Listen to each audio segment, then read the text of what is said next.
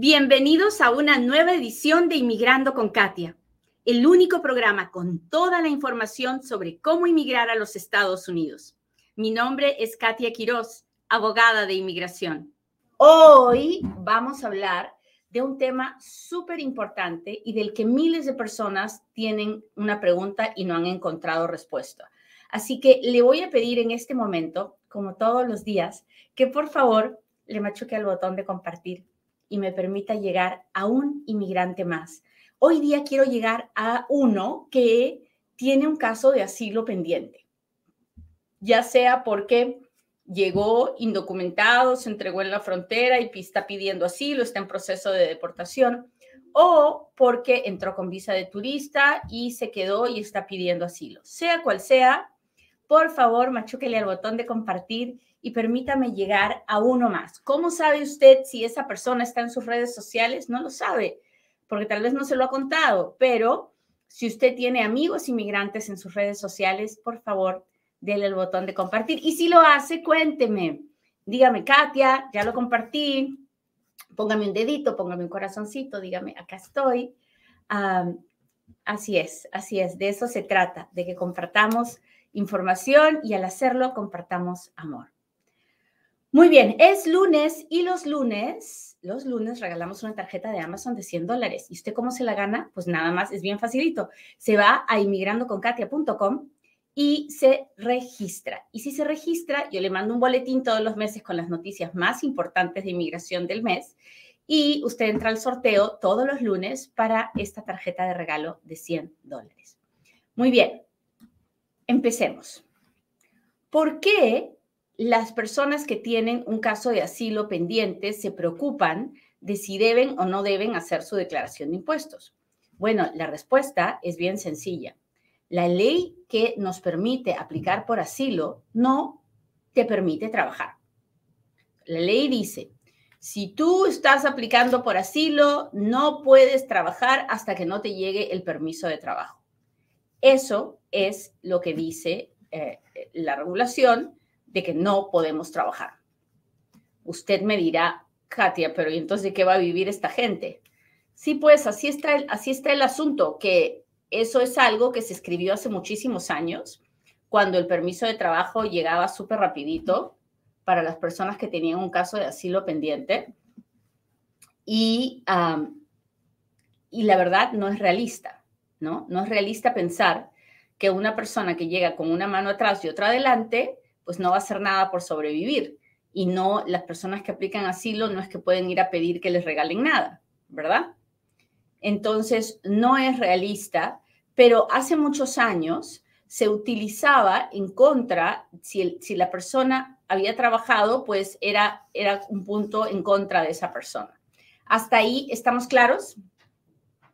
Cuénteme si me está entendiendo mi gente de TikTok si estoy con la pantalla verde porque no, no le encontré el botón que tenía que encontrarle y ya se me iba la hora. Pero por favor, comparta el programa, permítame llegar a todos estos muchachos y muchachas que tienen un caso de asilo pendiente y necesitan esta información. Hola Arnold, Ángela, gracias por estar aquí, gracias. Hola Julio Padilla, buenos días. Estefanía, gracias. Hola, hola. Sí, dice, está verde. Sí, estoy verde.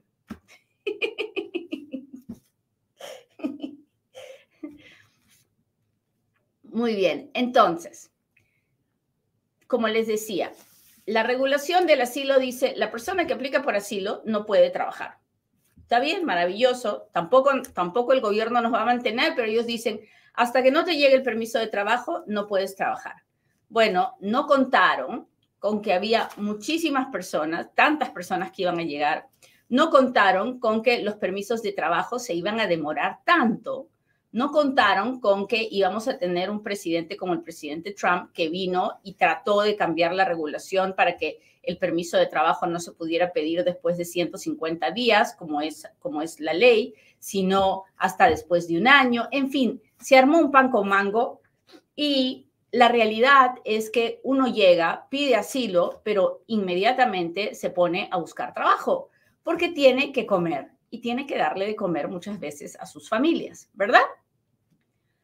Bueno, pues entonces se, se juntó estos miles de personas que tienen un caso de asilo pendiente y que encontraron trabajo, porque pues siempre hay trabajo para el que quiere trabajar. Y llega el momento en que se acaba el año, estos trabajadores reciben sus papeles para que hagan los impuestos y vienen y me preguntan en Futuro Tax, ¿y ahora qué hago? ¿Hago mi declaración de impuestos porque me dijeron que no podía trabajar? y la respuesta es, usted tiene que vivir en la verdad. Esa es la respuesta. La verdad es, si usted trabajó, haga su declaración de impuestos. No me pregunte si puede mentir o no puede mentir, porque la verdad es que no puede mentir. A la hora que usted, si usted realmente está luchando un caso de asilo, usted quiere que el juez le crea su historia, ¿verdad? Bueno, para que el juez le crea su historia, usted tiene que verse como una persona honesta, que no miente y que cuenta la verdad. Entonces, si usted cuenta su historia en su asilo y luego le descubren que ha mentido porque ha estado trabajando y usted está diciendo que nunca trabajó y que encima no ha hecho su declaración de impuestos y no ha pagado lo que le tocaba pagar, su caso de asilo estará perdido. Ah, sin embargo, si usted cuenta la verdad y le dicen, pero usted no podía trabajar, sí, pero tenía que comer, usted habrá dicho la verdad entiende cuál es, en qué, en, cuál es el predicamento de las personas que tienen un caso de asilo pendiente. Es cierto, la regulación puede decirte que no puedes trabajar, pero tienes que comer y lo que no puedes hacer es mentir. Entonces, es preferible que si usted está trabajando, pague sus impuestos y cuente la verdad, a que usted vaya con la cara lavada y diga, no, nunca trabajé y de qué viviste. Y entonces ahí hay que hacer otra mentira más, ¿verdad? Y luego otra mentira más, porque eso es lo que pasa con las mentiras. Así que mi consejo es que si usted trabajó, si usted ganó, saque su número de ITIN en lo que le llegue el permiso de trabajo, en lo que le llegue el número de seguro social y haga su declaración de impuestos. Ahora, si la va a hacer, por supuesto, hágala con Futuro Tax. Futuro Tax es la oficina de impuestos para inmigrantes y sus familias. El número de teléfono de Futuro Tax es 702-483-6555 y la forma más fácil de comunicarse con Futuro Tax es a través de la página web www.futurotax.com y ahí hay un aplicativo que usted puede bajar, puede llenar su información, inmediatamente le llamamos y hacemos su declaración de impuestos pidiendo un número de ITIN. ¿Y qué cosa es el número de ITIN? Es el número de identificación tributaria. Es un número especial con el que usted va a poder tributar y cuando ya tenga su número de permiso de, seguro social, pues podrá transferir lo que hizo a su número de seguro social. La, el consejo de esta abogada es que no mienta, que no mienta porque eso sí puede, eso sí le hará más daño a su caso de asilo que tratar de ver si puede o no puede ah, mentir. Mentir no es una opción. ¿Hasta ahí estamos claros? Cuéntemelo, cuéntemelo todo. ¿Algún número para contactarla? Mire, usted, yo trabajo en una firma legal que se llama GWP. G de gato, W y luego o W, como usted le diga, o W y luego P de papá. GWP. Entonces, usted me puede buscar, me puede buscar si pone mi nombre, Katia Quiroz, soy lo primero que va a salir. yo en este programa trato de no ofrecer mis servicios legales porque la idea de Inmigrando con Katia, el concepto, no es que yo venda mis servicios, sino que yo comparta información con usted. así que, sin embargo, le cuento dónde trabajo y todo porque yo no vendo nada en las redes sociales. Yo, si alguien le dice que le va a dar una cita conmigo y que pague tanto, le están mintiendo, lo están transando. Así que mucho ojo con eso, no se vaya a dejar engañar. No se deje engañar. Muy bien, entonces, ¿puedo hacer mi declaración de impuestos si tengo un caso de asilo pendiente? La respuesta es sí. Lo que no puede hacer es mentir. Tiene que hacer su declaración de impuestos, tiene que contarle a su abogado, al que le está haciendo el caso de asilo, que está trabajando y que ha hecho su declaración de impuestos o que la va a hacer, porque mentir no es una opción. ¿Ok? Muy bien, ahora sí, hágame sus preguntas porque ahora es cuando Katia responde.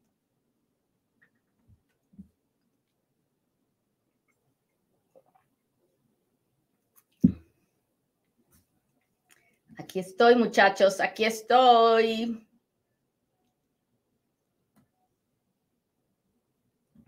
Déjenme ver estos botones que no sé ni cómo ni cuándo, pero ahí voy. Voy a ver si tengo algún super chat o super stickers de mi gente de YouTube. ¿Dónde está mi gente de YouTube? Buenos días, buenos días, buenos días.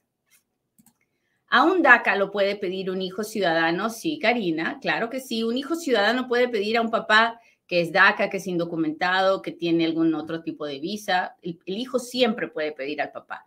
Ahora, la pregunta es, ¿ese papá que es DACA o que es indocumentado, lo que sea, puede arreglar? Eso es otra cosa que no le puedo contestar, porque depende de cada persona y depende de la situación de vida de cada persona. Ahí tendría que hacer muchas preguntas antes de poder decirle si ese papá va a poder arreglar o no. Hola, hola, ¿cómo están? Hola, compartido, gracias, gracias. No sabe cómo le agradezco que lo comparta. ¿Cree que mejoren los tiempos de procesos en el 601 este año a pesar de que han aumentado los tiempos? Yo espero que sí, espero que contraten más personas y que las cosas mejoren. Siempre voy a tener una actitud positiva ante toda esta situación. A ver, déjeme ver qué está pasando con mi gente de Instagram. Déjeme ver si tengo etiquetas aquí. Hola, gracias, gracias. La Chachi dice, soy pedida por madre residente para la cita, debo actualizar los taxes, los usé en el 2020, tengo cita el próximo. Pues Chachi, su abogado le va a decir que tiene que llevar todo actualizado a la entrevista en caso que se lo pidan, ¿no?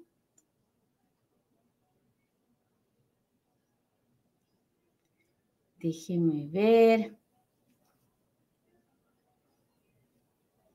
Buenos días, buenos días.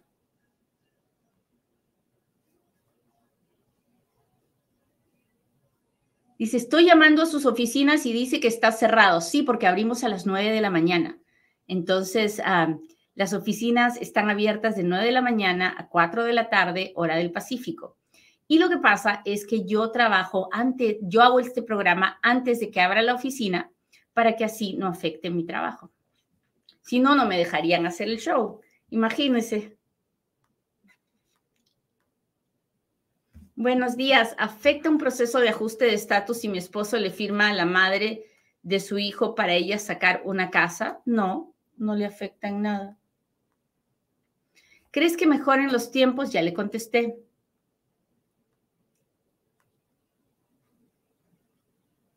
Yo gané mi caso de asilo. ¿Cuánto es el costo de trámite y cuánto tiempo tarda en llegarme de la residencia? Pues el costo no lo sé, dependerá del abogado que usted contrate y cuánto tiempo, en este momento como dos años. Yo que soy refugiada, ¿puedo arreglar al papá de mi hijo? No lo sé, tendría que ver qué tipo de refugiada es, porque ya, si es refugiada y realmente refugiada, puede hacer un 790 si está casada, pero si tiene parol, no, podía haber venido con él, pero no puede, es complicado, tendría que revisar los, los papeles. ¿Cuánto tarda tu caso si te casas con un ciudadano, por favor? No lo sé, porque depende de si la persona es elegible para pedir la residencia dentro de Estados Unidos o no, si la persona, si no es elegible, si la persona puede hacer un perdón o no, si la persona tiene deportaciones previas o no, depende de cada persona, no es algo que le puedo contestar con ese tipo de pregunta. A ver, déjeme ver, mi gente de TikTok. ¿Cómo vamos? Bienvenidos. Ah, ¿En cuánto tiempo se prueba un parole in place con hijo militar? Pues eso depende de las oficinas locales, porque eso es algo que hacen las oficinas locales. A mí me ha llegado, yo vivo en Las Vegas, y a mí me ha llegado uno después de dos años de espera, ¿puede creer? Dos años. Y han habido épocas en que me han llegado en tres meses. Es impresionante. ¿Cuántos años tengo que tener para que me den permiso de trabajo? No dan, no dan permiso de trabajo por los años. No hay ninguna manera de arreglar por el tiempo. Así que es, la respuesta es nada, porque no, no, hay, no existe ese tipo de, permiso de trabajo. Ah, ah, déjeme ver. Pedí permiso para trabajar, pero me lo negaron. ¿Qué puedo hacer? Ah, pues revisar por qué se lo negaron, si fue un error de usted o si de, plano no califica para el permiso de trabajo que pidió. Eso, es, eso también es posible. Muchas veces uh, vamos al papeles y nos meten papeles cuando no debemos y eso es un, correr un riesgo muy grande. Así que mucho cuidado con eso, busque un abogado.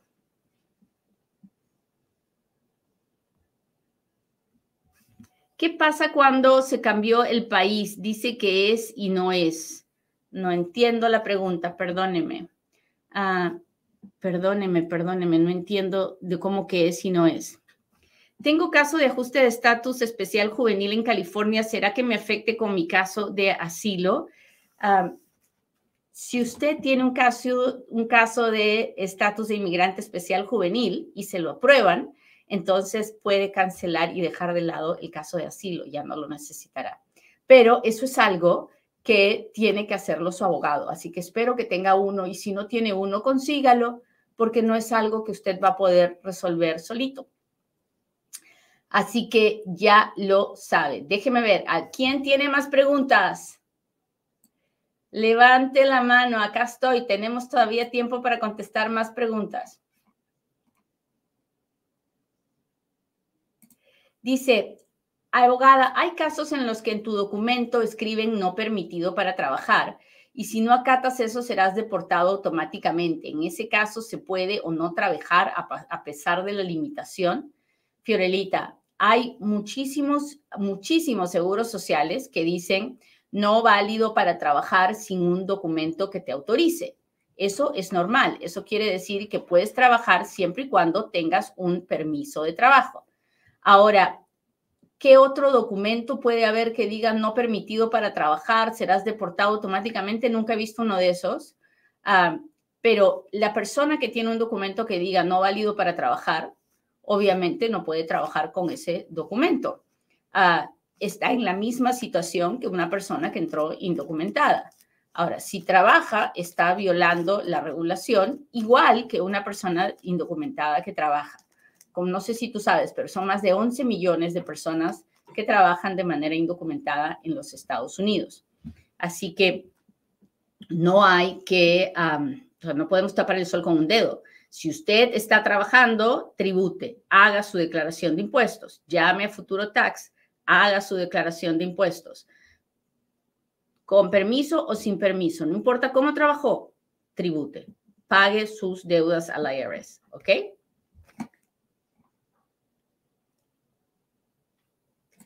¿Cómo pago mis impuestos si no tengo papeles? Con un número de ITIN. El que usted tenga papeles o no tenga papeles no hace ninguna diferencia a la hora de pagar los impuestos. Usted igualito tiene que declarar, igualito tiene que reportar cuánto ganó, igualito tiene que pagar su parte a, al fisco, Hacienda o como usted le quiera llamar. ¿Cómo le hace? Pues llame a Futuro Tax, 702-483-6555. Jason, gracias, gracias por la rosa.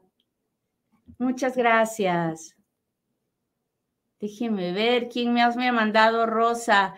Lady Barber, Tessa, Coralia, muchas gracias por las rosas.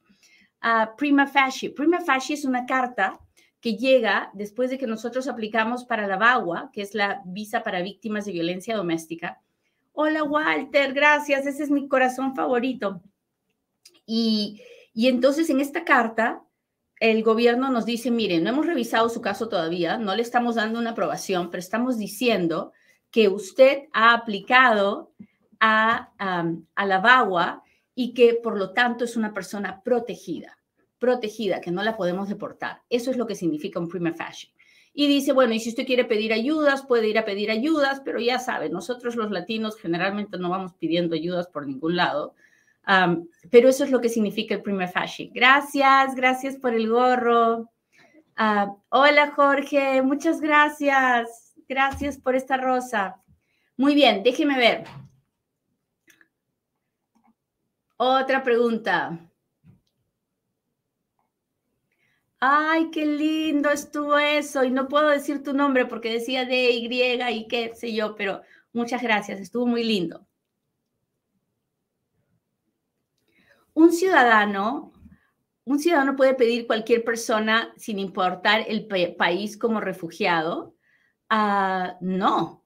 Hola, Wendelit, gracias.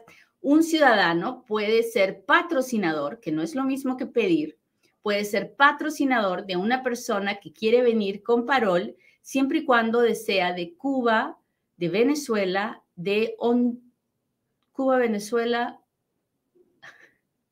A veces me trago, chicos.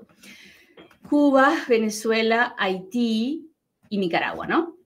Entonces, si es así, entonces la persona puede venir. Ahora, un ciudadano americano puede hacer una petición familiar de cualquier familiar de cualquier país, sí, pero como refugiado, no, solo tiene que ser uno de esos países.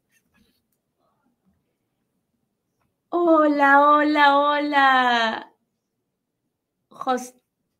Hostínsimo. Muchas gracias por la rosa.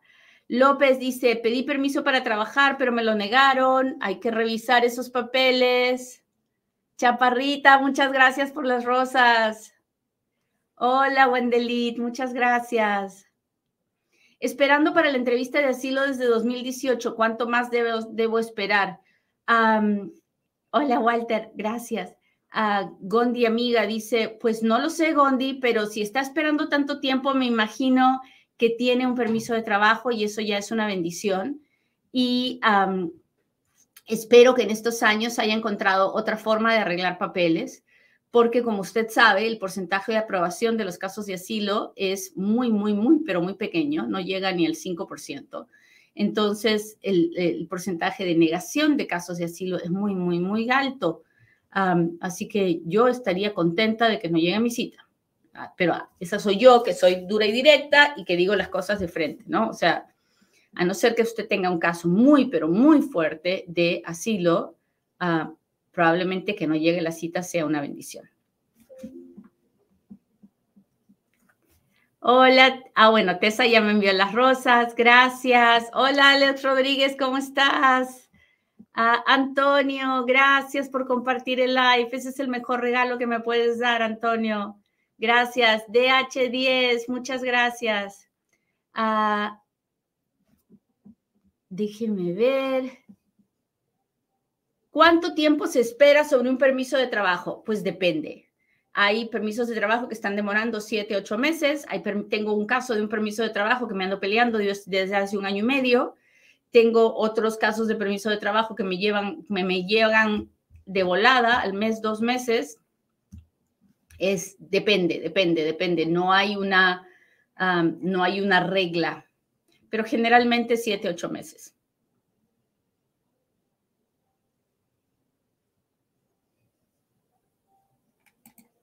Dice José, ¿cómo se supone que vamos a, nos vamos a presentar a, las cortes con abogados si el gobierno nos prohíbe trabajar aquí? Pues al gobierno eso no le importa, Josecito. Usted tiene que verle cómo le hace. Es, es así como piensa el gobierno. El gobierno no piensa en, esos detalles. El gobierno solo hace reglas y usted tiene que obedecerlas. Así que ni hay que perder el tiempo en eso. Hay que hacer lo que uno tiene que hacer. Ya. He sido víctima de violencia doméstica. ¿Será que puedo arreglar mi situación migratoria? Es muy probable que sí, Clarisa, sobre todo si usted ha tenido la valentía de denunciar al abusador y de cooperar con las autoridades.